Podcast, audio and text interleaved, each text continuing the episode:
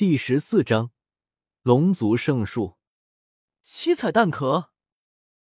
萧晨顺着周通侧开的身体，看到了那一的的破碎蛋壳，有些惊讶。这种蛋壳如同七彩神玉一般晶莹剔透，而且还流转着淡淡的霞光，很是不凡。嗖！看到这些蛋壳的瞬间，原本被萧晨抱在怀中的雪白小兽忽然化作一道白光。直接飞扑到这些蛋壳旁边，他有些依恋，却又有些调皮的在这些蛋壳之中滚来滚去。你难道是在这里出生的？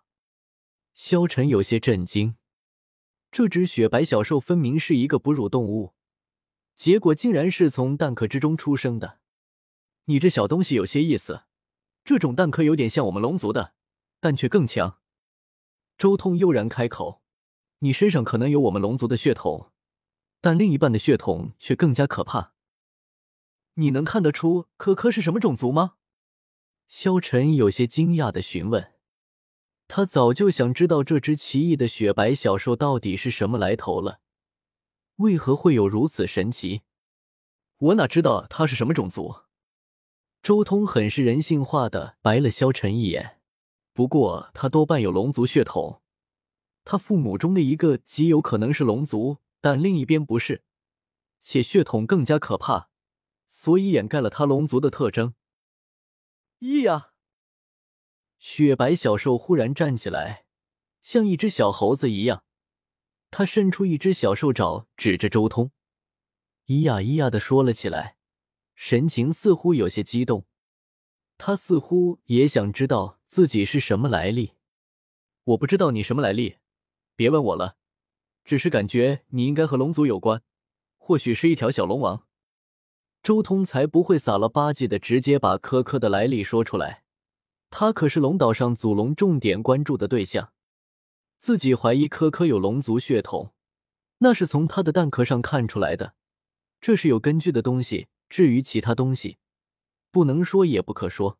要是自己毫无根据的随口说出真相，天知道那祖龙到时候会怎么看。嗖！忽然一道白光闪过，这小兽爪用力一挥，大片的白光猛然笼罩住了周通。卡！然而下一瞬间，青光如剑，直接破开了小兽的白光。这一幕令萧晨心中震撼，他还是第一次看到小兽的这种白光神通被人破开，而且破开这一道神通的青光，看起来似乎和那白光有几分相似。唯独颜色不同，我更确定你有龙族的血脉的，这分明是我们龙族才有的大神通，一般的龙王现阶段都不如你。你的龙族特征都被另一种不知名的血脉遮住了，但却还能遗传到这样的神通，你父母了不得啊！我都有些怀疑你是不是祖龙的私生子了。周通的声音再一次震惊了萧晨，原来科科使用的这种白光竟然是龙族神通。咦呀呀！科科似乎有些恼怒，也有些茫然。这是他的神通第一次失效，他一双明亮的大眼在使劲的眨动着，一边看了看周通，一边又看了看自己的小爪子。他不甘心的再一次挥动爪子，又是一道白光出来，但很快这一道白光直接被周通身边的青光再一次破开。不论小兽如何挥舞爪子。不论那白光如何强大，但落在周通身上全然无用。别白费力气了，我们龙族大神通，禁锢一切，横扫一切，破灭一切。你如今施展的神通还只是禁锢这一层次，我却已经将此神通修炼至横扫的阶段。你的神通不是我的对手。周通的声音再一次响起，他才不会像原著中的那些小龙王一样。被科科随便踩着脑袋戏耍。听到周通的话，小兽顿时有些气馁，垂头丧气的，有些沮丧。不过他下意识的将自己脑袋上的一棵小树拔了下来，直接栽种在他自己的蛋壳旁边。顿时，这棵神树的根须立即就扎根在了这如同墨玉般的树桩上。期间，周通也静静的看着这一幕。但可惜的是，这个通天神木已经没有了任何生机，这一株小树自然也就没有汲取到任何力量。周通仔细看了看这棵树，心中明悟：通天神木乃是龙族从其他地方移植过来的，用来凝聚龙岛上千万年来龙族陨落之后的龙元和祖龙精气，以此孕育先天祖龙。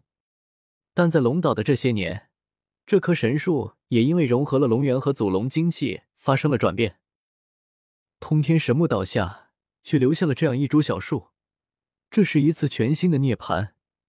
从此，这棵树可以真正作为龙族圣树而存在。不过可惜了，这棵树是柯柯的，要是在我手中，这棵树才能真正发威。周通也感觉有些可惜，这样一棵圣树却不在自己掌握之中。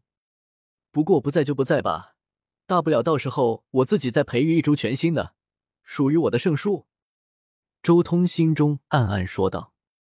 这时候，他心中想到了遮天法之中培育七宝妙树的方法，以秘法催生地脉，使之诞生出玉树。诞生出足足七七四十九棵玉树之后，再以秘法将这四十九棵玉树的生机和奥妙聚集起来，最后化作第五十棵玉树。这棵树便是遁去的一。也就是不死妙树，因此树分七彩，所以也叫七宝妙树。如果将这七宝妙术的培育之法与这个世界龙族的这些特色结合起来，说不定能诞生出一株前所未有的神树。在遮天世界，我一直以来就在想办法改良七宝妙术，或许这一世能成。周通心中默默的说道：“卡巴，卡巴。”就在周通盯着龙族圣树思考的时候，那几个装死的骷髅似乎也察觉到周通对他们没有什么危险，也悄悄咪咪的抬起头来。呵呵。另一边，科科也在自己的蛋壳中滚来滚去，玩的不亦乐乎。他好似彻底摆脱了之前那失落的情绪，就像一个小孩子一般，万事不萦绕于心。起来吧，别打滚了。萧晨看到这里，将科科抱了起来，而后他将科科的那些蛋壳一起收集起来，道：“这可是你的身份象征，以后或许能通过这个蛋壳知道你的身世。我帮你收起来吧。”说着，萧晨也撕下了自己的一截衣衫，将这些蛋壳收好，背在身上。